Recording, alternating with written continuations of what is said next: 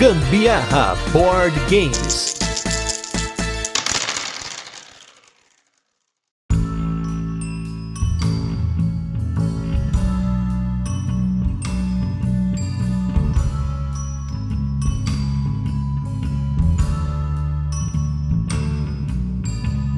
Hoje é dia de Brasil, Zil, Zil, Zil, Zil. Eu sou Gustavo Lopes e esse é mais um Rodada dos Ouvintes, um programa no qual a gente traz os nossos apoiadores lá do Catarse para compartilhar suas opiniões com a gente. E hoje estou aqui sozinho para a gente comentar um pouquinho sobre o Top Jogos Nacionais Escolha dos Ouvintes. Esse tema que foi uma sugestão do Leandro Pires, né, um grande designer nacional. Um abraço pro Leandro, porque ele ouviu o Rodada dos Ouvintes e ele falou: "Poxa, que legal, seria muito legal ver a galera falando dos jogos que eles mais gostam aqui do Brasil, de autores nacionais, e eu achei a ideia muito legal. A gente sugeriu lá nas votações que a gente tem mensalmente dos temas que aparecem por aqui para quem apoia o Gambiarra no Catarse, e o tema foi escolhido. Então hoje estamos aqui para falar dos top jogos nacionais da galera, até algo que eu tenho discutido recentemente várias vezes por conta de uma live que teve a presença do Butileiro lá no Robert Geeks, Butileiro que tá sumido aqui, tá estudando, tá na faculdade, tá esquecendo do podcast, Butileiro. Tô te vendo, hein? Preciso te chamar mais aqui pra gente continuar nossos projetos aqui aqui e muito se falou sobre o protagonismo dos jogos brasileiros e como deveria ter um prêmio Jabuti Board Games, ou talvez como os protagonistas do prêmio Dopedia deveriam ser os jogos de autores brasileiros. Então hoje, aqui no nosso episódio, quase acabando o ano, vocês vão ouvir os top 3 jogos nacionais da galera. Eu pedi para eles fazerem um exercício de colocar três jogos, de preferência num top 3, até pra gente simular esse prêmio Jabuti Board Games. Não limitei por nenhum tipo de data ou quando foi lançado, onde foi lançado, a única regra era designer brasileiro, seja no passaporte ou no coração e independente de onde o jogo foi lançado, porque existem designers brasileiros que já lançaram vários jogos fora do Brasil e vários vão aparecer aqui, vocês vão ouvir. Então vamos começar aqui com o Ananias, que vai passar para vocês aí o top 3 dele, vamos analisar as escolhas dele, vou comentar também o que eu já joguei, o que eu não joguei, o que eu queria jogar. Vamos ver aí o que que o Ananias trouxe pra gente gente. Fala, gambiarristas, tudo jóia, seus delícios. Então, Ananias Garcia aqui, e o meu top 3 de designers nacionais vai para terceiro lugar, o coletivo Fiat Ludens, com o Schrödinger, aquele jogo da caixinha de fósforo que você tem que adivinhar o que tem dentro, se é um meeple do gato, se é uma pedrinha, é fantástico esse jogo. Uma ideia fantástica, dá para você jogar em qualquer lugar, rapidinho de explicar, você joga numa fila, você joga no bar, você joga em qualquer lugar. Em segundo, um jogo que eu não conhecia e que é de 2018. Eu conheci no Ludopatas esse ano, que é o Snow White and the Seven Dwarfs, a Gemstone Mining Game. Um jogo, um nome gigante, mas o jogo é a reimplementação do Quartz. O Halaban reimplementou o Quartz no mundo da Disney, com Branca de Neve, Sete Anões, tem personagem assimétrico, tem um monte de coisa legal aí. O jogo é, e o jogo é lindo, né? Como tudo que a Disney põe o dedo aí. E em primeiro não podia ser outro, né? O World Wonders, do nosso querido Zé Mendes. Um jogo fantástico, delícia de jogar, gostoso de explicar e lindo na mesa, né? Jogo que fica lindo demais. Então é isso, meus queridos. Abração e até a próxima.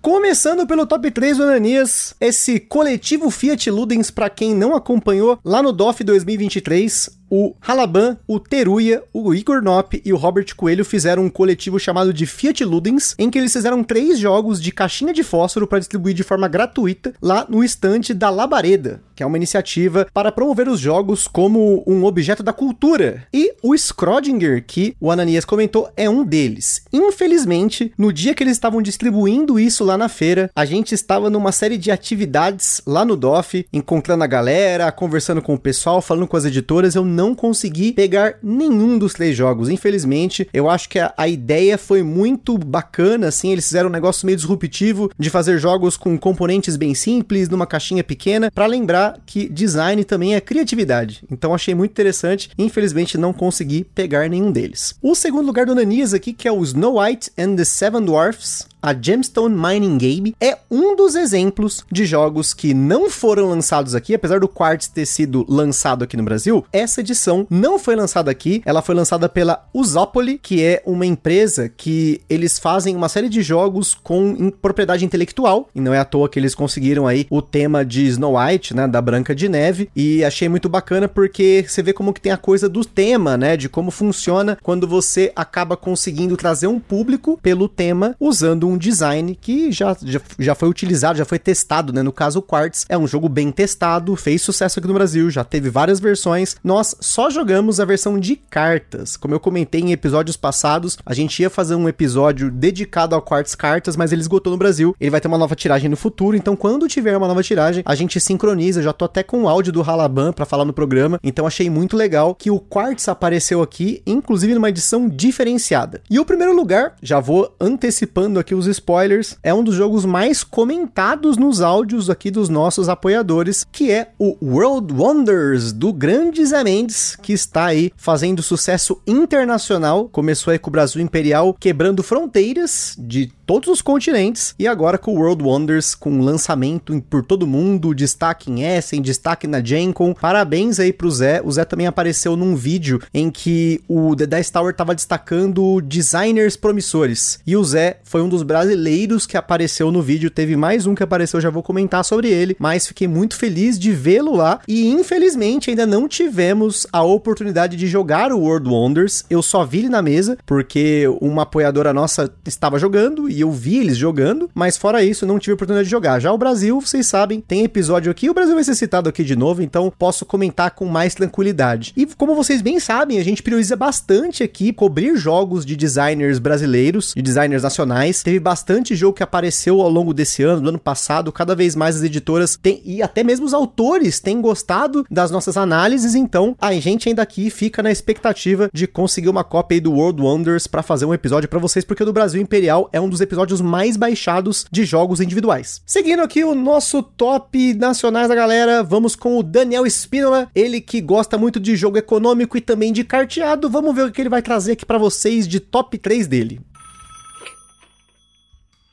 Salve gambiarristas! Aqui é Daniel Spínola falando aqui de Brasília. E como fã de jogos econômicos, eu mando aqui o meu top 3 de jogos de designers nacionais que eu mais curti nesse gênero aí de econômicos. Como top 3, né, indicaria o jogo do designer Thiago Boaventura, o jogo The Capitals, publicado pela Mercury Games em 2013, né? Já faz um tempinho, talvez poucos conheçam aí esse jogo. Ele foi lançado no exterior, ele não teve uma distribuição muito boa, né? editora pequena, mercado se formando, mas dá para você achar umas cópias usadas aí por um preço bom ainda. Então, em resumo, o jogo ele é um Sin City de tabuleiro, né? É um jogo mais pesado, né? Tem um leilão muito interessante, colocação de tiles, gerenciamento de recursos. Recomendadíssimo para quem curtiu esse jogo de PC, gosta de jogos de leilão, gerenciamento espacial e tudo mais. Top 2, né? Vou com a dupla Robert Coelho e Luiz Francisco com Stonks, né? O Stonks dispensa comentários, né? O Gusta já fez episódio sobre ele, mas o Stonks foi uma das vazinhas mais bacanas que joguei recentemente, assim, principalmente pela inovação de juntar o stock market com o trick taking. Então, joguem Stonks. Top 1 jogos nacionais aqui para mim fica com o designer Leandro Pires com o Tsukiji. Né, o Tsukiji é um jogo de leilão, você gerencia um restaurante, vai adquirindo cartas né, em os leilões a cada rodada. É muito tenso, é muito intrigante como esses preços né, do que você vai adquirindo vai variando a cada rodada. Você tem que adaptar a estratégia, né, é um jogo muito rápido também. Gosto muito do Tsukiji e né, além do Tsukiji, né, o Leandro é designer do Paper Dungeons, é top, Rock and Roll Manager, fez agora o Mouse Maze também, né, e deve vir mais coisa para mim, é um dos melhores jogos nacionais aí, econômicos o Tsukiji de Leandro Pires. É isso aí, galera. Um abraço pro Gusta, para todos os ouvintes do Gambiarra. Joguem sempre, joguem muito. Grande abraço. Antes mesmo de ouvir e editar o áudio do Daniel, eu já imaginava que ele iria trazer esses estilos de jogos e até combinou os dois em um dos jogos que ele falou aqui. O primeiro jogo para mim foi uma surpresa, que é o jogo The Capitals. O The Capitals que é um jogo que foi lançado em 2013 pela editora Mercury Games e para quem não conhece o Thiago Boaventura, o Thiago Boaventura fundou lá em 2008 o maior grupo ativo de jogos de tabuleiro do Brasil até a Ludopedia acontecer, que era a Ilha do Tabuleiro, gente. Olha aí, Thiago Boaventura com um jogo econômico aí de responsa. Depois eu fui até dar uma olhada no jogo, conhecer um pouquinho sobre ele, achei muito bacana. E é um jogo aí com quase 10, quase não, né? Já deu 10 anos aí de vida. Então é interessante como a gente fala muito de jogos mais recentes, mas você vê que os designers brasileiros estão brigando há muito tempo no mercado. Já o segundo jogo aqui foi o Stonks, esse que teve episódio aqui, uma excelente vaza do Robert Coelho e do Luiz Francisco. Foi lançada pela Grok como um dos carteados que cada vez mais a Grok está investindo em carteados e isso me alegra muito. Mas o que mais me alegra foi ter visto Stonks atravessando a fronteira do Brasil, aparecendo no The Dice Tower, aparecendo na Portland Games Collective, que é uma editora de jogos de vaza, de carteados, que eu já comprei inclusive alguns jogos com eles. É uma editora pequena e eles importaram o Stonks para ser vendido fora do Brasil e esgotou todas as cópias do jogo. Achei excelente, espero que mais vezes isso aconteça e que nós vejamos aí os carteados brasileiros, mas não só os carteados, mas os jogos brasileiros serem vendidos lá fora e serem prestigiados pelo público mundial. E em primeiro lugar, ele falou do Tsukiji, amado Tsukiji, principalmente da Carol. Carol adora o Tsukiji. Jogo aí do Leandro Pires, que foi o cara que sugeriu, né, a, a ideia desse episódio. Um abraço aí para o Leandro. E o Tsukiji é um jogo que eu gostei muito de quando eu joguei e quando eu joguei, até falei no episódio, porque a gente fez um episódio do Tsukiji lá atrás. Eu comentei que a gente conheceu o Tsukiji num vídeo do Dice Tower. E foi muito louco, porque era um jogo nacional que estava sendo coberto por um canal grande lá de fora. Então foi muito bacana ver o Tsukiji. Foi uma das primeiras vezes que eu vi um jogo brasileiro que saiu lá fora, que estava sendo coberto tudo mais. Por ser um episódio muito antigo, talvez vocês observem aí diferenças na qualidade do áudio e até da nossa oratória, mas a gente fez com muito coração o episódio, porque foi um dos jogos que a gente gostou e ele apareceu, inclusive, no top 5 daquele ano da Carol. Então, Tsukiji aí, um jogo econômico e brasileiro. Seguindo aqui no nosso top 3 da galera, vamos agora com o Eric lá do Navio Pirata. Ele que tá sempre querendo me sacanear aqui, usando as entrelinhas para colocar alguma coisa. Será que hoje ele fez a mesma coisa? Vamos ouvir aí. Arroi, gamberreiros e gamberreiras desse Brasil, tudo bem com vocês? E quem tá falando é o Eric. E se você estiver ouvindo barulho de mata, de cidade, estou nesse momento em Londrina, Paraná, na calçada do meu amigo, esperando ele abrir a casa dele pra gente fazer um churrasco do bom. E depois desse disclaimer totalmente inútil, né? Porque eu não consegui encontrar um lugar silencioso para falar, eu venho aqui trazer meu top 3 e já começando no terceiro lugar, burlando regras, né? Como tradição desse podcast, né? Que eu já vinha tentando aí burlar várias regras nas rodadas dos ouvintes.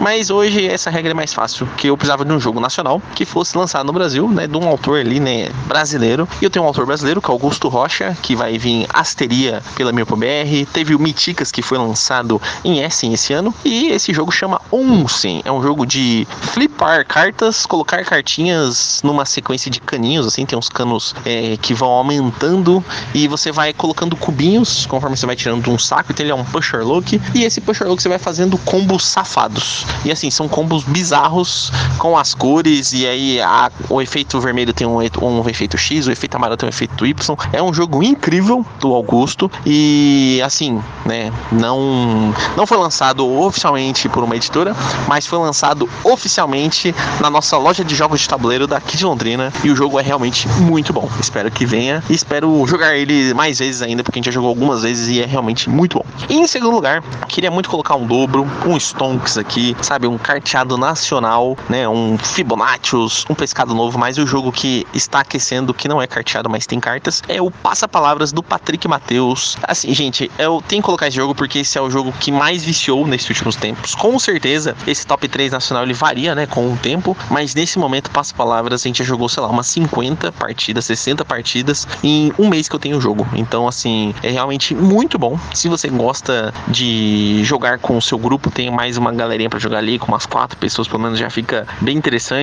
joga o jogo que ele é viciante, ele é muito, muito, muito bom mesmo, tá? Muito bom. E em primeiro lugar, rufem os tambores.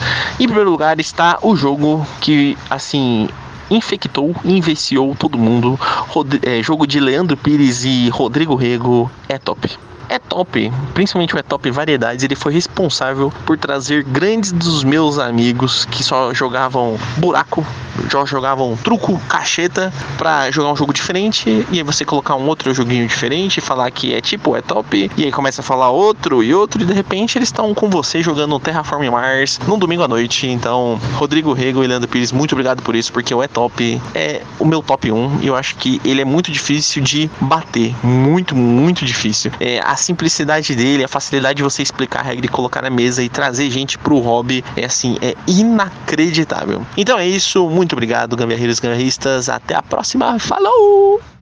Ah, Eric, Eric, meu querido Eric, você não aprende, né? Você não aprende.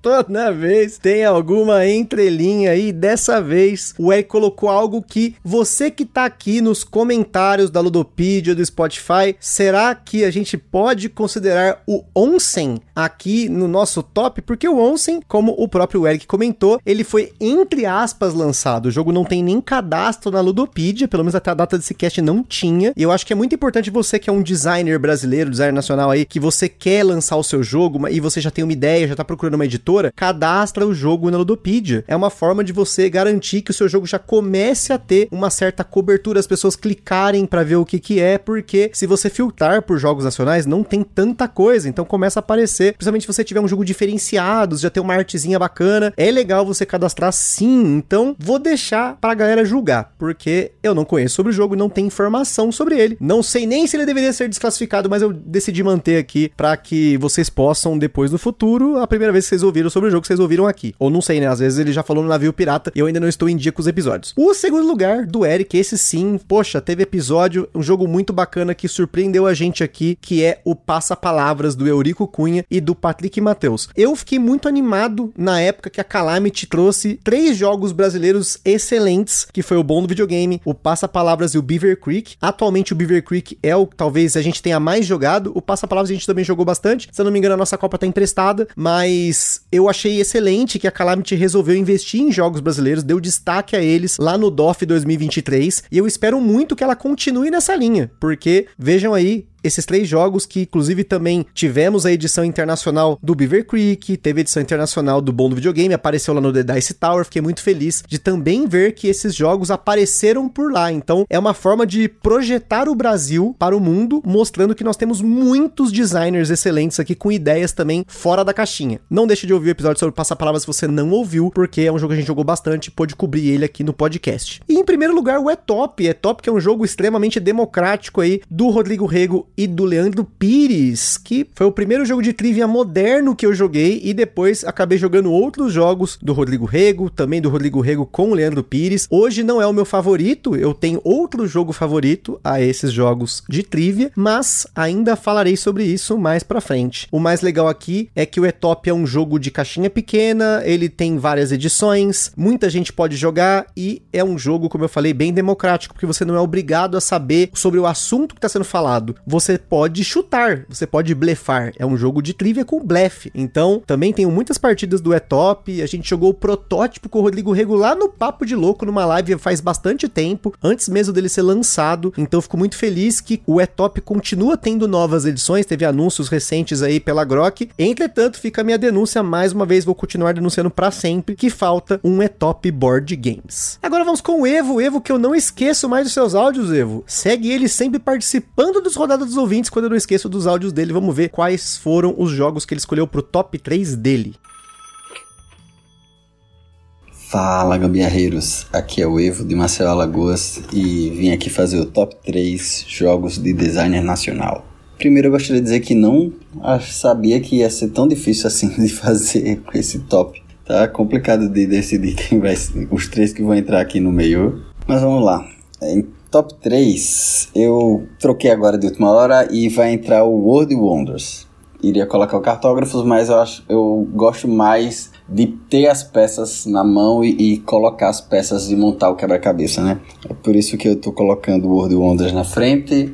E é um jogo bem gostoso de jogar, bem simples também, mas eu acho que ele entra na frente do cartógrafos por conta da sensação tátil. Em segundo lugar, coloco o Dobro, porque é um, jogo, é um dos jogos que eu mais joguei de design nacional. É, eu acho muito divertido, muito fácil, dá pra jogar com qualquer pessoa. Já joguei com pessoas que nunca jogaram nada. Joguei com minha sogra, joguei com meu pai, joguei com criança, joguei com todo mundo.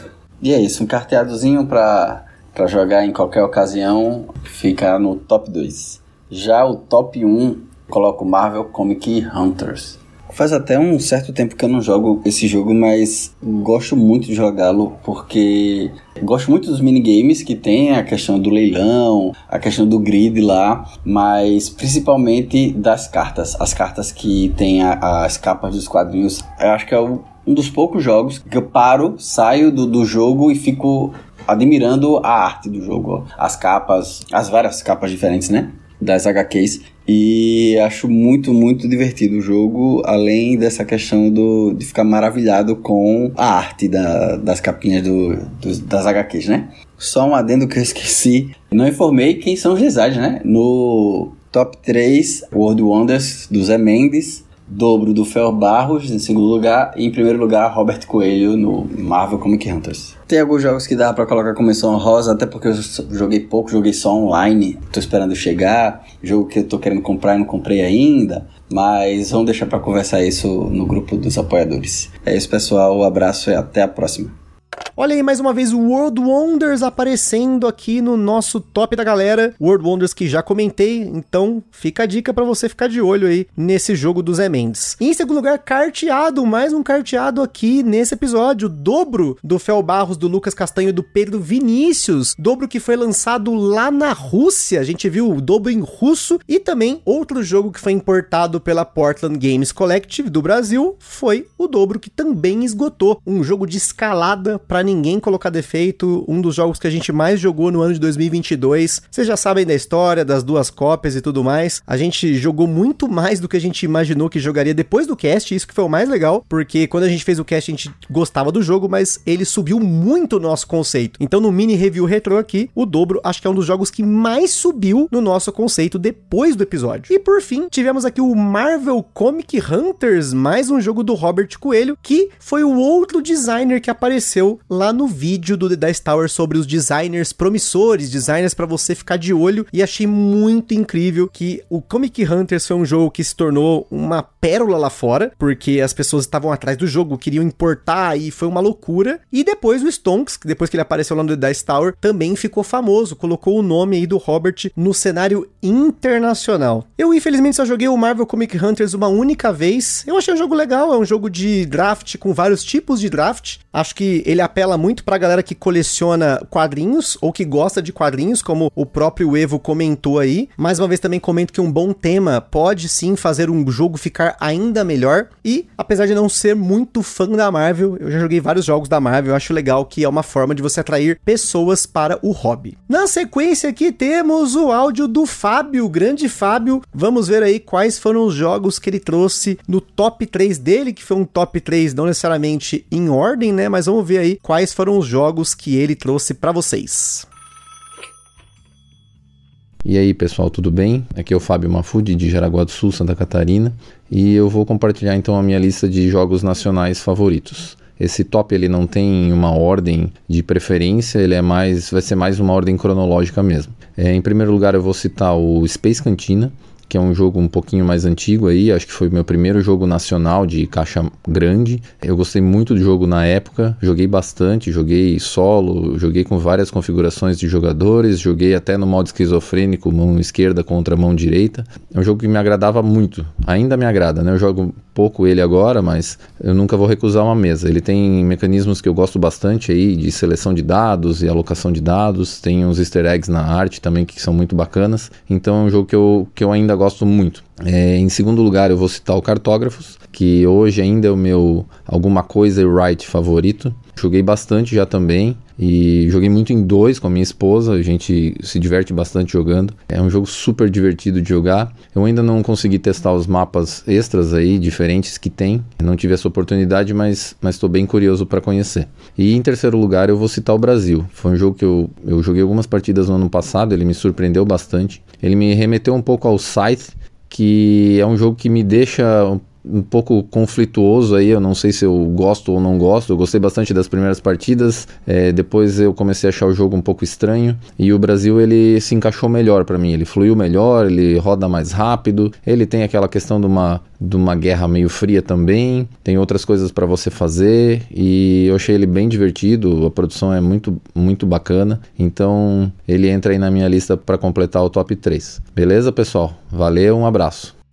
Olha aí, Space Cantina, gente. Space Cantina que durante um tempo foi uma febre aqui em casa. Queria muito esse jogo, foi difícil de encontrar. Um abraço pro Cássio, nosso ouvinte, que vendeu uma cópia usada pra gente, porque ele foi um jogo que teve financiamento coletivo, ele tava com umas cópias difíceis de encontrar no mercado na época que a gente queria comprar. E aí é um jogo do Fel Barros, Eduardo e Marçano, que esse foi um jogo que eu peguei pela quantidade de referências e arte bonita do jogo, né? Ele vai ter, se eu não me engano, teve um anúncio aí que ele vai ter uma reimplementação pela Samba Games chamada Dragon Cantina. Tô esperando aí, Samba Games. Tô esperando Jordi, tô esperando Renatius, mas o Space Cantina é um jogo que eu gostaria de jogar mais. A gente não jogou muitas vezes e é um jogo de alocação de dados, eu acho bem bacana. Infelizmente, não joguei mais, preciso jogar. Nossa cópia também estava emprestada, a galera queria jogar, então eu tenho o costume muitas vezes de emprestar os jogos quando a galera tá querendo jogar antes de comprar. Acho que é importante para eles, terem uma decisão se eles realmente vão atrás, ainda mais um jogo que não está no mercado. Segundo lugar aqui, Cartógrafo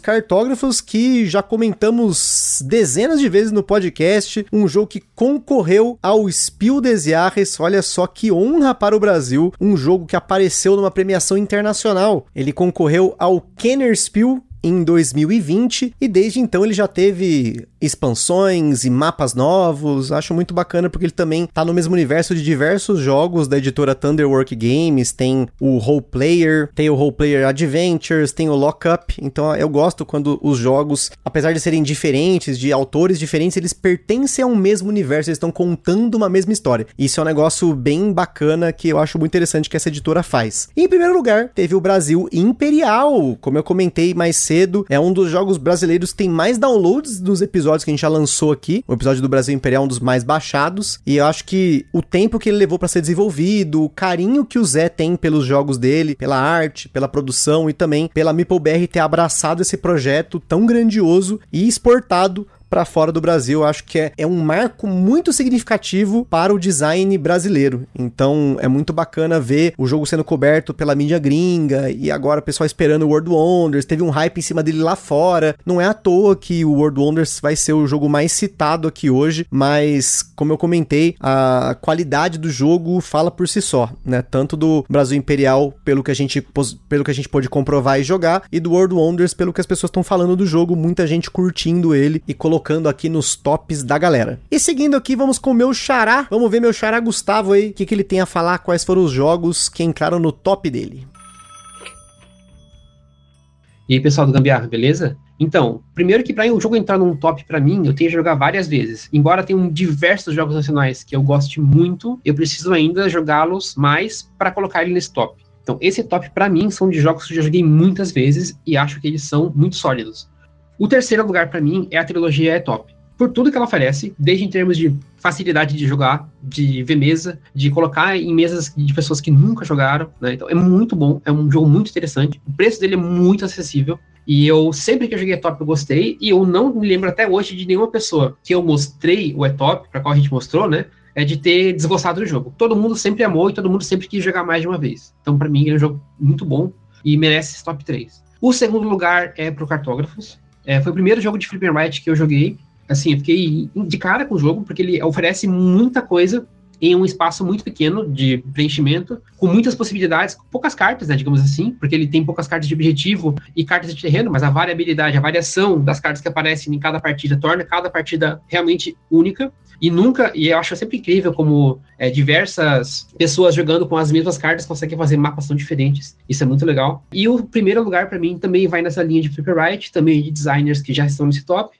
que é o Mouse Maze. É o jogo mais recente dos três, mas a forma que ele apresenta o Flipper Write de se preencher o labirinto do rato, né, para introduzir todas as mecânicas com a parte da, da campanha, com a diferente variabilidade de cada um dos cenários que aparece, enfim, ele é uma experiência muito completa, Ele é uma experiência, para quem faz a campanha inteira e vai acompanhando ali, ele é, é, muito, muito interessante. O jogo explodiu minha cabeça em diversos sentidos, em diversos experimentos, e por enquanto, de todos os jogos que eu já joguei mais de uma vez, ele não sai do top 1. Ele é um jogo muito bom. Embora ainda tenha visto não tantas mesas com diversas pessoas, eu já joguei muitas vezes a campanha solo, né? Eu joguei vários objetivos da campanha solo e eu fiquei apaixonado pelo jogo.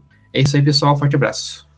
Olha aí, mais uma vez o Cartógrafos aparecendo em segundo lugar grande cartógrafos, né, excelente. Inclusive, eu esqueci de comentar, né? Não só tem episódio do Cartógrafos aqui no podcast, mas tem um episódio sobre o Cartógrafos e depois um episódio sobre o Cartógrafos Heróis. Então não deixe de ouvir, volta aqui nos nossos episódios para você conhecer mais sobre os dois jogos. Agora, falando de novo da dupla aí, Rodrigo Rego e Leandro Pires, dois jogos figuraram aqui no top do Gustavo. O E-Top a gente já comentou, mas o Mouse Maze foi uma surpresa. O Mouse Maze, que é um jogo de campanha no qual você joga esse negócio de flipar cartas e escrever, né? A gente jogou somente a primeira missão no BGSP, mas é um jogo para mim muito promissor porque eu tenho certeza, apesar de não ter jogado, eu tenho certeza, conhecendo o Rodrigo Rego, conhecendo o Leandro Pires, tendo lido sobre a odisseia que foi lançar esse jogo, os milhares de playtests que eles fizeram, eu sei que ali tem um produto de qualidade em que cada missão, cada capítulo, você vai ter uma surpresa nova, uma inovação dentro do próprio sistema. Então, recomendo muito que vocês conheçam o Mouse Maze vão atrás para vocês conhecerem um pouquinho sobre o jogo. Eu não sei o quanto o jogo foi coberto na mídia, porque eu vi pouquíssima mídia falando do Mouse Maze. Então,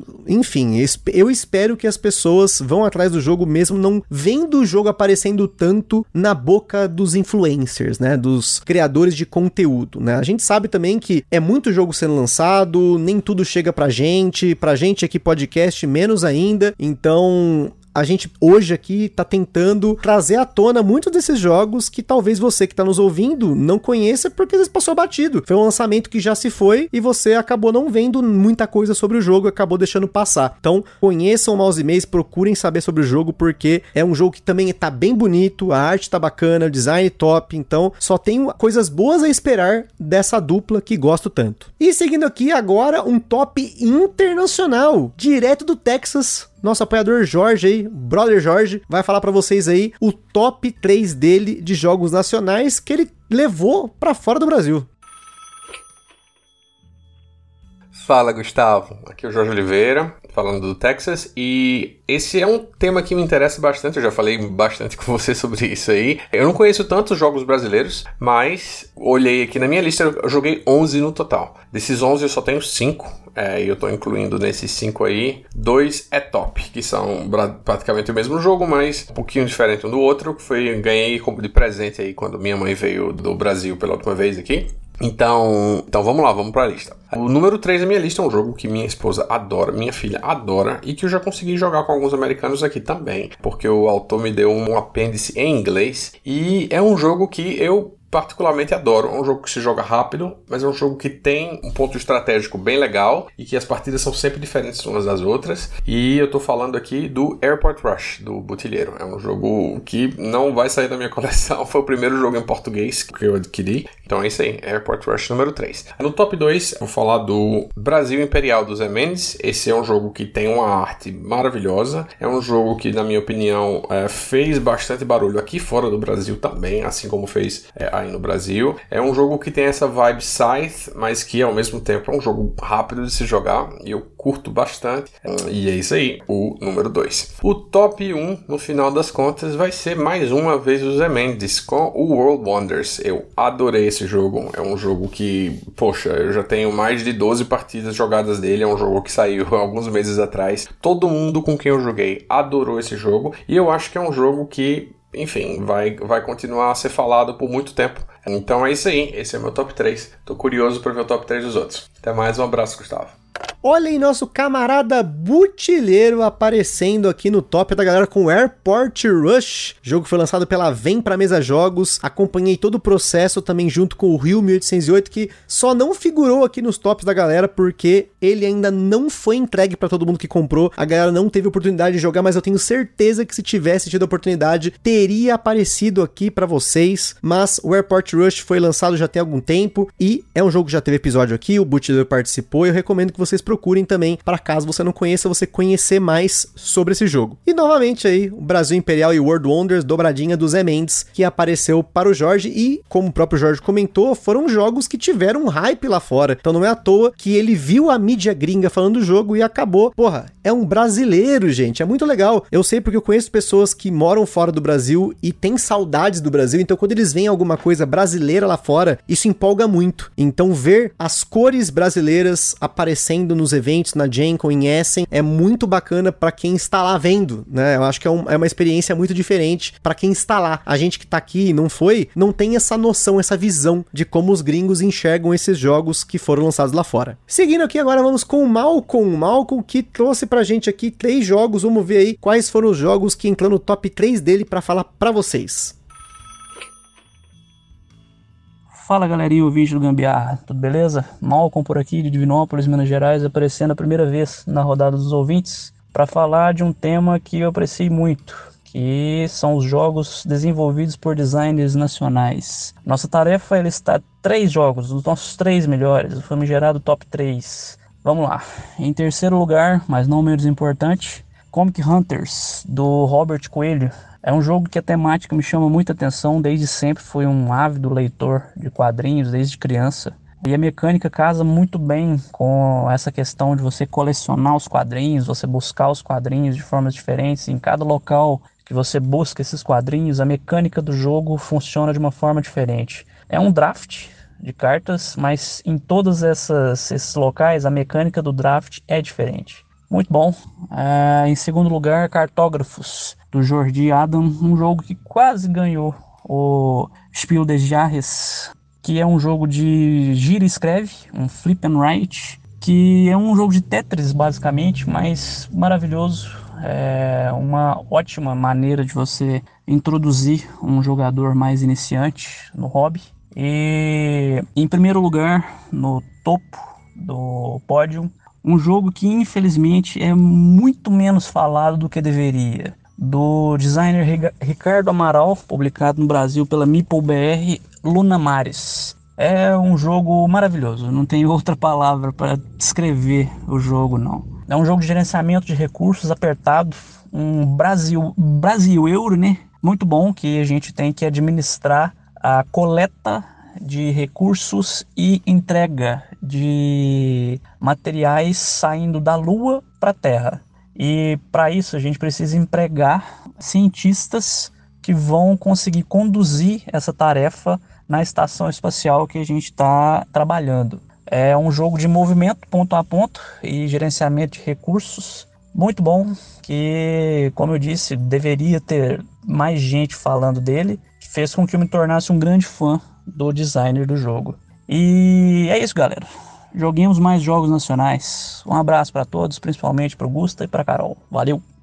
Novamente, cartógrafos em segundo lugar. Olha só, cartógrafos também é um dos jogos mais citados aqui hoje, gente. Olha só, junto com o Comic Hunters do Robert Coelho aparecendo de novo aqui. Mas um que apareceu e que nós não jogamos, mas foi bacana que o Malcolm pôde citar porque é um euro brasileiro, que é algo que antes você não via brasileiros investindo tanto em euro sem ser o Macri, que sempre foi o mais maluco de lançar por conta e fazer jogos mais complexos do que a média dos jogos que eram lançados aqui, principalmente porque ele veio capinando o mato há muitos e muitos anos. Então, Luna Mares, um euro super bonito da Meeple BR, um jogo que eu acho que merece ter uma cobertura ainda, porque ele ainda tá no mercado. Um jogo aí do Ricardo Amaral que merece mais visibilidade. Infelizmente a gente não jogou, mas eu conheço o jogo. A gente quase jogou, na verdade, o protótipo dele online na época da pandemia, né? O pessoal da Meeple tinha convidado a gente, mas infelizmente não conseguimos casar a agenda na época e aí acabou passando e a gente não jogou. Mais um jogo da Meeple aí que a gente com certeza gostaria de conhecer. Seguindo aqui, vamos com o Márcio, meu companheiro de trocas aí, ele que quando troca jogo com a gente aparece aqui no Gambiarra o jogo, vira tema. Vamos ver aí qual foi o top 3 dele.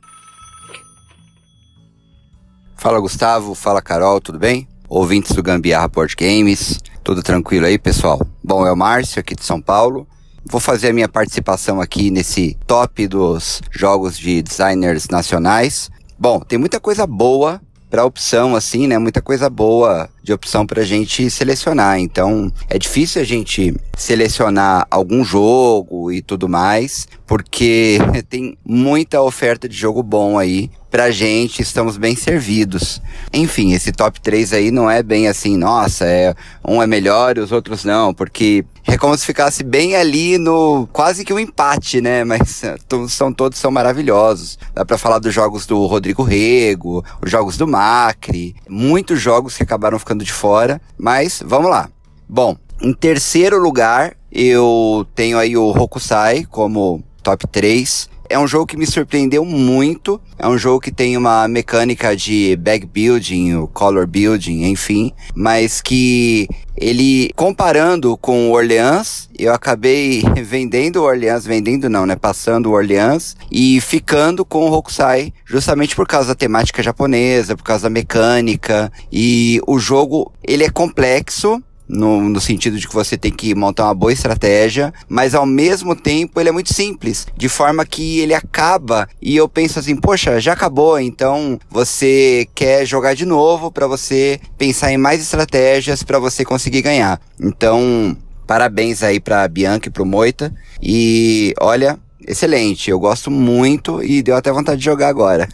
em segundo lugar, o Luna Maris o Luna Maris eu acho excelente, um euro assim complexo, mas ao mesmo tempo de regras muito simples, mas que tem aquele número de ações limitadas, de cobertor curto, que faz você pensar bastante, que faz você pensar numa estratégia muito boa para conseguir vencer, e também o tema científico que me agrada bastante. Eu gosto muito desses temas, o meu top 1 é o Terraform Mars, e assim, o Luna Maris apesar de eu já ter vendido. Mas, explicando, eu me arrependi bastante de ter, de ter vendido o Luna Mares, mas de todas as vezes que eu joguei, joguei várias vezes, eu gostei bastante. E o top 1 é o Brasil, do Zé Mendes. Foi hype durante muito tempo e tal, não sei o que, mas o que me agrada muito no, no, nesse jogo do Zé Mendes no Brasil, que já se tornou um clássico, é a temática, né? Porque temática para nós brasileiros, história do Brasil, relacionada apesar de não ser tão bem histórico, mas ele tem pitadas históricas, o visual dele, ele, ele tem muita coisa da mecânica que acaba encaixando com a, com a temática e que, nossa, eu gosto muito, gosto muito de jogar. Ele é um jogo fluido, ele é um jogo que você fica pensando nas melhores maneiras de conquistar o território, de produzir mais recursos, de fazer as suas ações valerem mais, contarem mais pontos no final, para cumprir os contratinhos. Bem bacana e é um jogo que não é muito demorado. Ele apesar de ter a sua complexidade, para mim ele é um jogo médio e ele vai rapidinho, tranquilo, é um jogo que corre bem, fluido. Enfim, gosto muito. E esse aí é o meu top 3. Espero que vocês gostem, se vocês concordam ou não, podem comentar e um abraço para todos vocês. E assim, gente, vocês perceberam que a maioria dos nomes aqui tem ordem alfabética, exceto as pessoas que eu chamo pelo apelido e ficam pra, com o nome do apelido, né? Aqui no, no na ordem dos áudios aqui da galera. Mas o Márcio novamente citou o Luna Mares do Ricardo Amaral. Temos aí também mais uma vez uma menção ao Brasil Imperial, mas a novidade aqui que não tinha aparecido ainda é o Rokusai da Bianca Melina e do Moisés Pacheco Vugo Moita, jogo que nós jogamos diversas vezes, acompanhamos o financiamento coletivo, inclusive eu fui um revisores do manual do Hokusai, fiz algumas revisões do manual, a gente jogou bastante o jogo para poder conseguir chegar no que hoje é o produto final, que é um pouco diferente daquilo que era o protótipo, mas já falamos sobre isso no podcast, nos destaques aí, porque a gente depois recebeu a cópia final do Hokusai e acabou jogando e vendo as diferenças, o que, que foi alterado aí até o jogo sair. Acho que ele ficou até um jogo mais acessível pra galera, porque ele tinha um elemento que algumas pessoas criticaram, mas não porque era ruim, e sim porque dificultava o jogo, deixava o jogo mais complexo. E isso para mim era legal. Eu gostava. Mas foi colocado como uma expansão do jogo. Então é interessante ver o desenvolvimento dos jogos, a gente acompanhar esses desenvolvimentos aqui no Brasil. Então acho que o Hokusai mereceu estar aqui. Foi um jogo que ganhou o prêmio Ludopedia. E eu acho que é um jogo muito bom, muito bonito também. E ele tem um tema que me atrai, que é tema de cultura japonesa. E seguido aqui, ó, esse aqui é um dos exemplos de pessoas que o contato tá salvo com o apelido, na verdade com o sobrenome, que é o Guilherme Targino. Mas, como eu só chamo ele de Targino, ele vai no T aqui, assim como mais dois que apare vão aparecer no T aqui, mas estão fora de ordem. Vamos ver aí o que, que o Targino vai trazer para vocês de top. Alô Gusta, alô Carol, alô nação gambiarrista de todo o país. Tô aqui para dar um destaque para três jogos excelentes de designer nacional que, tem, que eu tenho aqui na minha coleção. E vamos começar pelo Grace. O Grace foi um jogo que entrou em financiamento coletivo e de cara eu já criei uma expectativa muito grande. E eu devo confessar que quando ele chegou, foi partida atrás de partida e até hoje eu coloco ele na mesa e ele superou demais, demais as expectativas que eu tinha nele. É, o próximo jogo eu vou falar de Passa Palavras, que é um joguinho de, como o próprio nome sugere, um jogo de palavras, um jogo de dicas e que a gente tem jogado muito aqui Desde que eu comprei ele no Diversão Offline, são mais de 100 partidas, isso desde junho, né? Então, é um, um xodó aqui em casa. Dificilmente eu vou terminar uma, uma jogatina sem puxar pelo menos umas duas, três partidas de passa-palavras aqui em casa.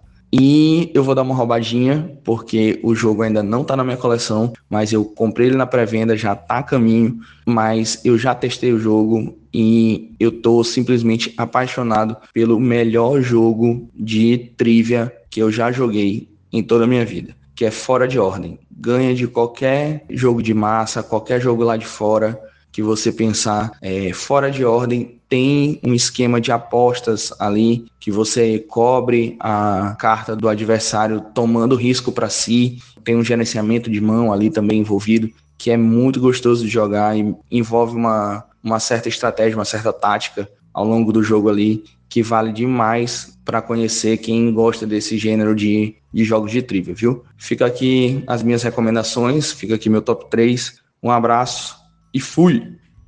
Mais uma aparição da Bianca e do Moita aqui com Grace. Grace que estou aguardando o relançamento desse jogo pela Ludens Spirit. Na época que esse jogo lançou, a gente não pegou no financiamento coletivo e na época não era o tipo de jogo que a gente curtia. E hoje já é um tipo de jogo que a gente joga mais, que a gente consegue apreciar mais. E é um jogo super bonito, uma produção bacana. Muita gente falou bem do jogo na época. Enfim, mais um euro brasileiro que sem dúvida merece destaque aqui. Mais uma vez aí, o Passa Palavras apareceu Passa Palavras você não conhece, ouça o episódio. Aqui estamos destacando jogos que você já deveria ter ouvido nesse podcast. E em primeiro lugar, o jogo que o Targino me impediu de ter jogado no DOF. Fica essa denúncia pro Targino, porque a gente tava lá no stand da Adoleta esperando para jogar. E aí a gente tava esperando o Rodrigo Rego, também o Leandro Pires. E aí eles montaram a mesa lá, o Targino montou a mesa, ele já tinha jogado, ele montou a mesa, demorou muito e a gente não conseguiu jogar. Porém, nós agora temos uma cópia do Fora de Ordem da Adoleta, gente gente. Um jogo de trivia sensacional com uma gestão de mão, um esquema diferenciado e, gente, isso para mim que é o mais legal da fórmula de trivias que o Rodrigo Rego e o Leandro Pires estão trabalhando, que é trazer inovação para algo que é conhecido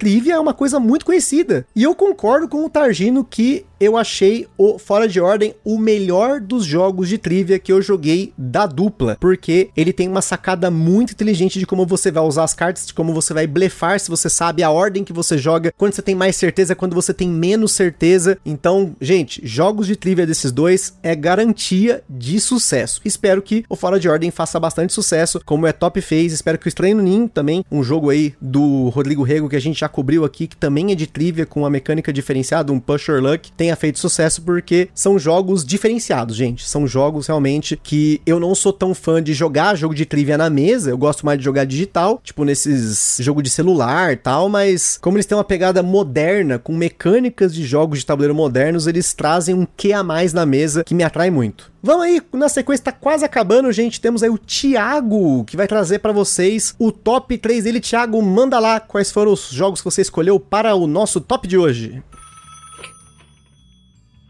Fala Gustavo, fala Carol, fala gambiarreiros. Aqui quem fala é o Thiago de Curitiba. Esse aqui é meu primeiro áudio, apesar de eu ouvir o podcast há bastante tempo. Vamos falar dos top 3 jogos de designers nacionais. Meu terceiro lugar é um jogo que eu coloquei muito na mesa nos últimos tempos. Agradou todo tipo de pessoa diferente que eu coloquei. É sempre muito divertido, que é o dobro. O segundo lugar Daí, esse é um dos primeiros jogos que eu joguei no hobby. E é um jogo que eu consegui recentemente conseguir uma cópia dele para mim. Já apresentei para algumas pessoas, inclusive veteraníssimos aí do hobby também. E todo mundo tem gosta bastante também. É um jogo de interação. Eu digo que ele é o meu party game preferido, apesar de não sei se ele pode ser considerado um party game na essência assim, mas ele sempre me diverte muito, que é o Xerife de Nottingham, do Sérgio Halaban. E o primeiro lugar é não só o meu jogo nacional preferido, como um dos meus jogos preferidos no geral, que é o Herdeiros do Khan, do Lucas Ribeiro e do Rodrigo Rego. Rodrigo Rego que ficou com vários jogos aí batendo na trave para esse top. Tem o Emboscados dele que eu gosto muito, tem o E-Top que eu gosto muito, que a gente joga muito por aqui, mas eu vou colocar o Herdeiros do Khan, que é um dos que eu mais joguei, é um dos que eu mais gosto aqui na minha coleção. Eu tive que dar uma pimpada muito boa na minha versão para poder apresentar para a galera. Tem muita gente que torce muito o nariz para os componentes dele. Eu sei do, que ele não está no padrão que a gente está acostumado aqui, mas para quem não jogou, dê uma chance. É um jogo muito bom de pick-up and delivery. Não é muito pesado, mas tem um nível de estratégia legal, tem uma simetria bacana. Tenho certeza que para quem ainda não jogou, vale muito a pena. É um jogo muito baratinho que se você não gostar, você não vai gastar muito dinheiro com ele. Valeu, galera. Um abraço para vocês. Vida longa ao Gambiarra. Mais uma vez o meu querido Dobro aparecendo por aqui, Dobro que ganhou prêmio Ludopedia também em 2023, hein? Para quem não acompanhou o prêmio Ludopedia, eu estava lá, eu gritei que eu já sabia que merecia. Segundo lugar, tivemos o Sheriff of Nottingham, um jogo do Halaban que fez sucesso internacional, assim como vários jogos do Halaban, mas o Sheriff é um jogo que a gente não teve oportunidade de jogar, mas eu gostaria muito de jogar porque muito se fala do Sheriff. Eu me lembro lá quando eu tava começando a me adentrar mais no hobby, a galera falava super bem do jogo, que tava esgotado, e teve uma edição nova, uma edição inclusive por uma editora grande lá fora, que é a Culmine. Então, é um jogo consolidado lá fora e que tem uma, uma mecânica que poucos jogos têm, que é a mecânica de suborno. Segundo aqui o BGG, nesse momento, somente 108 jogos têm essa mecânica. Aqui tem alguns exemplos do Dune, do King's Dilemma, do John Company Second Edition, do Spartacus e na sequência aí no ranking, o Sheriff of Nottingham. E aqui, gente, muitos jogos mereciam estar nesse top, muitos mesmo. Ainda bem que a gente tem muitos representantes, não era para ser um top quantitativo e sim qualitativo. E aqui está ele, um dos meus favoritos, que é o Herdeiros do Khan, do Lucas Ribeiro e mais uma vez do Rodrigo Rego. Um jogo que foi publicado pela Estrela Premium, espero que ele tenha atingido muitas pessoas por ter sido publicado pela Estrela, mas a qualidade da produção, infelizmente, é aquela qualidade de jogos de massa. Mas o que ele tem de qualidade de design, eu acho para mim que compensa completamente a qualidade da produção. É um jogo que talvez no futuro mereça, quem sabe, um financiamento coletivo com uma edição diferenciada. Fica a dica aí para o Lucas e para o Rodrigo, quem sabe eu sou uma das pessoas que compraria uma edição do jogo pimpada, bonita, uma produção bacana, enfim, é um jogo com design top demais. Teve episódio aqui, não deixe de ouvir. E na sequência aqui temos o Tomás, Tomás que é outro que se rendeu aos carteados, mas vamos ver se vai ter carteado aí no top dele. Olá, aqui é o Tomás de Campinas. Meu top 3 de jogos nacionais não é de fato uma ordem dos três melhores, e sim uma escolha entre tipos diferentes de jogos e os que eu tenho mais vontade de colocar na mesa atualmente. Em terceiro lugar, Piratas, terceira edição, do Pedro Sales e do Renato Simões, com a expansão Mares Agitados. O principal motivo é que é um jogo muito divertido, com toma essa e várias risadas. E além disso, dá para jogar de 2 a 6 jogadores e funciona bem em diversas contagens. É fácil de ensinar e rápido de jogar. Em segundo lugar, Stonks, o jogo de vaza do Luiz Francisco e do Robert Coelho. A razão é que eu não poderia deixar de fora os carteados. Aproveito já para mandar um abração pro pessoal dos biribeiros, Magana, Fel, Torcelli e todos os outros. Eu gosto muito de como o Stonk equilibra a força das cartas. Então, mesmo uma mão com cartas mais baixas, não é necessariamente uma mão ruim. E aí há vários fatores que influenciam na pontuação. O design do jogo em si é bastante inteligente e a arte do Diego Sá é sensacional. Em primeiro lugar, World Wonders, do Zé Mendes. Atualmente é o jogo nacional que eu tenho mais vontade de colocar na mesa.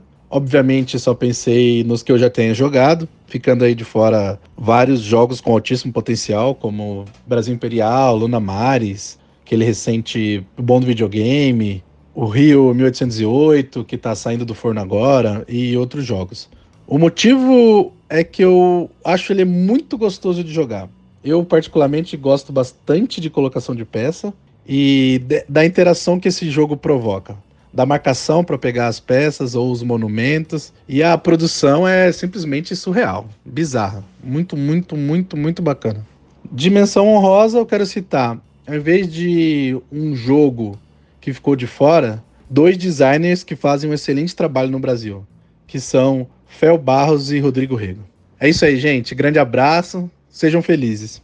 Começando pelo top 3, o Tomás, que é a novidade aqui entre os jogos que já foram citados. Piratas! Comprem piratas! Quem não se lembra desse bordão que muito foi falado durante muito tempo por aí? Já faz um tempo que eu não ouço, porque eu não tenho visto tanto o Renatius participando de conteúdos. Talvez eu também não esteja assistindo tanto conteúdo para ver o Renatius. Um grande abraço para ele, que com a Geeks Orcs trouxe vários carteados para o Brasil, mas o Piratas não é um carteado, é um jogo do Pedro Salles e do próprio Renatius, que é um jogo de zoeiragem, de Take That, em que você tem cartas de piratas, está querendo pegar o tesouro, as moedas tal. E eu joguei ele uma vez, é um jogo bem interativo, a galera que, que gosta de jogos que tem mais zoeira curte muito piratas e não é à toa que ele está na sua terceira edição, com a arte maravilhosa do Alex Mamedes, que também ilustrou o Tsukiji e acho que merece a gente comentar aqui que nós temos muitos artistas brasileiros excelentes. O próprio Alex, Diego Sá, Gil Bartimiano, tem uma galera que faz um trabalho muito maravilhoso, inclusive exporta o trabalho, como é o caso aí do próprio Gil e também do Eberson Santiago, ilustrador da edição mais maravilhosa de Coop. E recentemente teve um jogo que foi quase um carteado, hein? Mas ele não é, que é o Drácula versus Van Helsing. O jogo tá lindo, lindo, lindo, lindo, lindo. A arte do Eberson é absurda, gente. Tem muito ilustrador ilustrador bom aqui no Brasil. A gente tem, me desculpe aí, o linguajar, mas tem gente foda aqui no Brasil ilustrando. Ainda acho que o prêmio Dopedia ou Jabuti Board Games, que seja, deveria ter uma categoria para falar de design gráfico e dos ilustradores. Tem muita coisa linda sendo produzida aqui que merece destaque. E aí também o Tomás colocou Stonks mais uma vez e World Wonders mais uma vez aparece aqui que nós já comentamos. Agora vamos seguir para o nosso penúltimo participante do dia, que é o Tony, que pela ordem alfabética deveria ter sido o segundo participante de hoje, mas porque tá como Tony o áudio dele aqui, ele ficou em penúltimo. Então, Tony, traga sua eloquência aí para falar quais foram os jogos que você escolheu como seu top 3 de hoje. Fala Gusta, Carol, tudo bem? Aqui é o Tony de Curitiba. Escolher um top 3 nunca é tarefa fácil, é muito jogo bom. Dessa vez eu decidi usar um, um, um critério um pouquinho sentimental nas minhas escolhas. Em terceiro lugar fica o Airport Rush, aquele jogo de, de regras simples, elegantes, mas que faz a gente realmente fritar a cabeça. Ele é muito bom para jogar no multiplayer. Mas a principal razão dele estar tá aqui na, no meu top 3 é porque ele foi o jogo que me ensinou a gostar de jogar solo. Eu tinha preconceito a jogar solo, né, e, e, o, o Boot estava aí desenvolvendo o modo solo para Airport Rush, eu tive acesso às regras e falei, ah, vamos experimentar. Cara, joguei a primeira partida, aquilo explodiu minha mente. Eu viciei no negócio, né? Eu comecei a carregar o, o, jogo onde quer que eu fosse, tinha um tempinho, montava na mesa do clube, na mesa de restaurante, etc. E então, por essa razão, por ter sido o jogo que me, me causou essa sensação, essa descoberta de gostar de jogar solo, ele garantiu aí o lugar no, no, no top 3. Em segundo lugar, já pela razão oposta, que é não jogar solo, e sim jogar em família, que é uma coisa muito importante para mim, é que eu sempre falo. E é um dos pouquíssimos jogos que é, eu consigo jogar além da minha filha Maria, jogar também com a minha esposa, com a Dani, que é o, Sher o Sheriff de Nottingham, que é aquela, é, aquela diversão descompromissada, e é aquela, aquele blefe maroto, aquela sensação de você enganar o xerife ou vice-versa, que sempre rende muitas risadas na mesa. É, e essas risadas, principalmente junto com a Maria e com a Dani, que garantiram o segundo lugar aí pro, pro Sheriff do, do Halaban. E em primeiro lugar, é um cara, um, esse é um jogaço aço mesmo, tá? É um jogo completíssimo, na minha opinião. É um jogo que o Gusta sabe que está no meu top 10 da vida. Eu nem sei se eu posso falar ainda da, das particularidades, das regras dele aqui, das mecânicas, então vou falar de, de, de forma mais geral, mas é um jogo que para mim é completo. É, ele tem tema histórico, que é uma coisa que eu gosto muito. A, a história é do Brasil, que é mais legal ainda mecânicas muito inteligentes e extremamente bem amarradas ao tema, é que aí completa o, o pacote para mim, que é o Mauá 1854, mais uma vez, do Butileiro. É, esse jogo é sensacional. E além das mecânicas, de tudo isso que eu falei, ele para mim foi uma experiência diferente, porque nesses últimos dois anos eu tive a oportunidade de playtestar ele diversas vezes. É mais de cinco vezes eu joguei. E foi muito bacana, porque é, eu, pude acompanhar assim, um processo que eu não tinha tido experiência, que eu via, jogava o jogo uma vez, aí jogava na pro, tinha um probleminha, isso, aquilo, na próxima vez eu via o jogo crescer, o jogo voltar mais polido, o jogo brilhando ainda mais, né, o boot às vezes ele observava alguma coisa que a gente fazia, ele voltava com uma alternativa melhor que a gente não tinha pensado, é, implementa, chegou a implementar lá até algumas, algumas medidas lá antes-em, né? Porque o Zen testou, logicamente, que descobriu um jeito de quebrar o jogo, mas é um jogo sensacional, sensacional, esse aí eu, eu não tenho dúvida, muito dificilmente ele vai perder o, o, o posto número um, porque além das qualidades técnicas do jogo, o fato de eu poder ter acompanhado esse crescimento do jogo, ajudar no playtest, criou um, um, um laço para mim ainda maior com essa obra de arte aí do Butch. É, inclusive, eu sei que meu tempo aqui está acabando, mas eu sei que o Butch vai estar tá ouvindo isso aqui. Cara, me convida de novo aí, já tô com saudade do Mauá. Por favor, né? Tá certo, gente? Então era isso. Um abraço a todos. Tchau, tchau.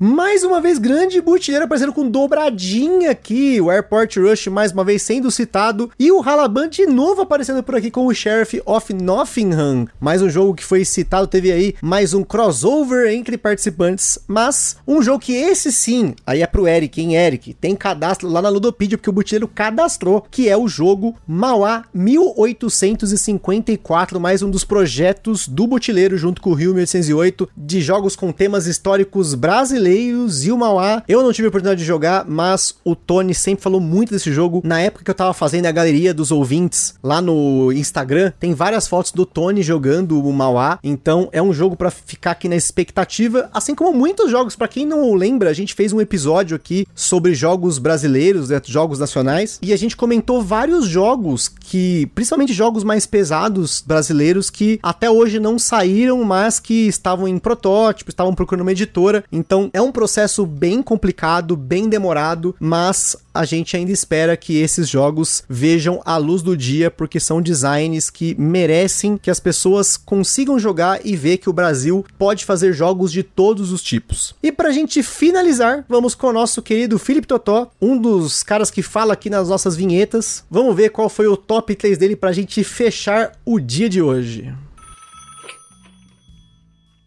Olá, gambiarristas de todo o Brasil e do mundo! Aqui é Felipe Totó falando de Parnamirim, Rio Grande do Norte. Top 3 de jogos nacionais. Ó, vou dizer que o meu. O, tem, em terceiro lugar, eu vou colocar aqui o meu querido Sheriff of Nottingham de Sérgio Halaban. Que jogo bacana, que, que proposta legal. Nós adoramos aqui em casa. Na verdade, esse jogo é, é ele é da minha esposa, não é nem meu, é da minha esposa, que ela fez questão de comprar. E nós gostamos dessa dinâmica que ele tem da negociação livre, do blefe, de você colocar as cartas de mercadoria na sacolinha, né? E o xerife tentar um suborno aí para evitar olhar a sua sacola, a gente acha muito divertido. E é risada certa aqui em casa. Segundo lugar, eu vou ficar com um, uma vaza queridíssima que eu conheci lá no DOF jogando com os meus amigos, que foi o Stonks Stonks, eu fico impressionado com a criatividade dessa galera, que eles conseguiram fazer um jogo de vaza simples e um mercado de ações, juntar esse, essas duas mecânicas num mesmo jogo dinâmico, simples de ensinar, com uma arte incrível, é, cheio de reviravoltas, né? Que você pode. Quem, quem jogar a carta mais baixa na rodada vai manipular ali o mercado de ações e pode mudar o trunfo da vez com essa manipulação. Eu achei incrível, muito bom mesmo. E o meu primeiro lugar vai para um jogo que eu joguei essa semana, tive o prazer finalmente de conhecer e o jogo está absolutamente incrível na minha opinião, que é o World Wonders do Zé Mendes. Cara, que produção de, de tirar o fôlego, sinceramente, fora de série. As peças, os, os componentes em geral, É, até a pintura dos componentes é muito bem feita. O jogo é simples, o jogo é, é, é gostoso de jogar. E olha que eu não, não sou muito fã de, de, de poliminós, né? Do estilo Tetris, mas caramba, que delícia de se jogar esse jogo. Eu gostei demais do World Wonders, merecidíssimo o, a, a, toda a fama que ele que, que está correndo ao, ao, redor dele, né? Zé Mendes tem, tem lançado aí bons jogos. Eu ainda não cons consegui jogar o Brasil, mas espero estar jogando em breve. E é isso, meu top 3 nacional. Eu tiro meu chapéu para os designers nacionais que não deixam faltar em nada em relação a, a, ao resto do mundo. Só motivo de orgulho, só motivo de alegria. É uma galera criativa, inventiva, que está aí mostrando que o Brasil também sabe fazer bons jogos. É isso. Grande beijo e um abraço. Até a próxima. Felipe Totó trouxe aí três jogos que a galera comentou aqui Sheriff of Nottingham, Stonks e World Wonders para fechar aqui os jogos da galera, as escolhas da galera. E veja, gente, esse exercício que eu pedi pra galera fazer de top 3 foi mais uma vez, como sempre eu comento com a galera, é apenas uma forma de você naquele momento pensar nos jogos que você está com mais vontade de jogar, que é algo que com certeza muda de tempos em tempos. Amanhã você pode conhecer o seu próximo top 1 jogo nacional e isso figurar por algum tempo e depois você conhecer mais um jogo bom. Isso é muito bom. Isso quer dizer que cada vez mais você está conhecendo jogos bons feitos por designers brasileiros. Com certeza que senti falta de um Ameritrashzinho, um, um Massive Darkness 2, uma expansão do Zombicide, que também aí tem o Z-Team, que é composto por vários brasileiros que hoje tancam aí o design do Zombicide, suas diferentes e novas iterações, suas inovações, essa galera brasileira que tá cuidando disso. Mas acho que fora isso, vocês podem ver que foi um top bem heterogêneo, né? A gente teve party game,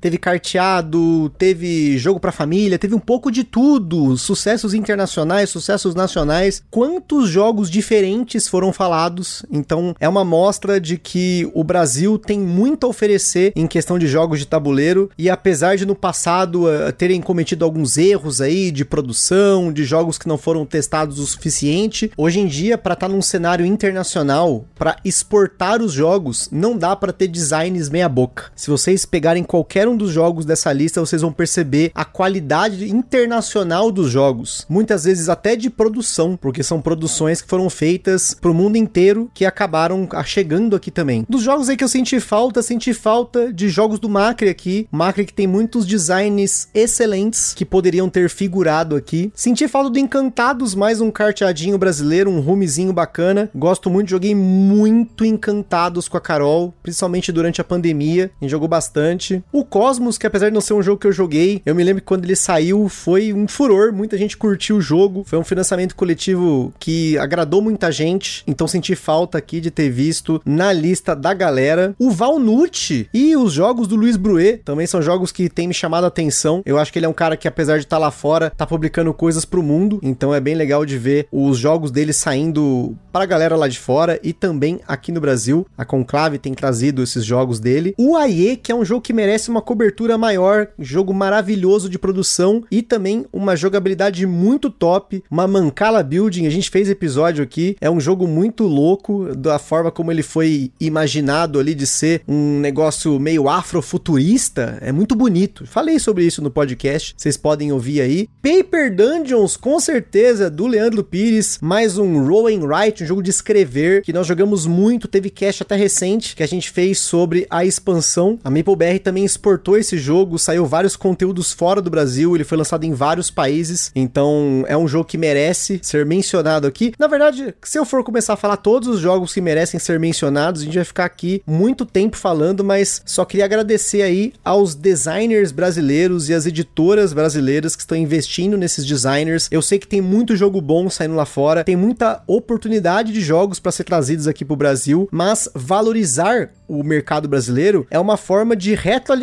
o hobby, não apenas pensando nas pessoas que vão comprar os jogos, mas nas pessoas que vão criar, porque vejam a onda que está tendo de jogos que estão sendo exportados para o mundo. É uma forma de colocar o nosso nome para fora do Brasil e mostrar que a gente tem um mercado muito potente, a gente tem muito potencial de designers aqui, de ilustradores, de produções que podem atingir um público mundial. Então, assim, só tenho mais uma vez aí agradecer todo mundo que participou aqui hoje que tentou elencar os seus jogos favoritos de design designers brasileiros e que em 2024 a gente tenha muito jogo top sendo lançado aqui e quiçá figurando entre os hotness lists e os hypes de Essen e os destaques da Gen Con. Então é isso aí, pessoal. Espero ter gostado desse top da galera, desse rodada dos ouvintes. Tamo junto, aquele forte abraço e até a próxima. Está perdido com tantos episódios? Consulte na descrição o nosso índice completo de episódios e playlists.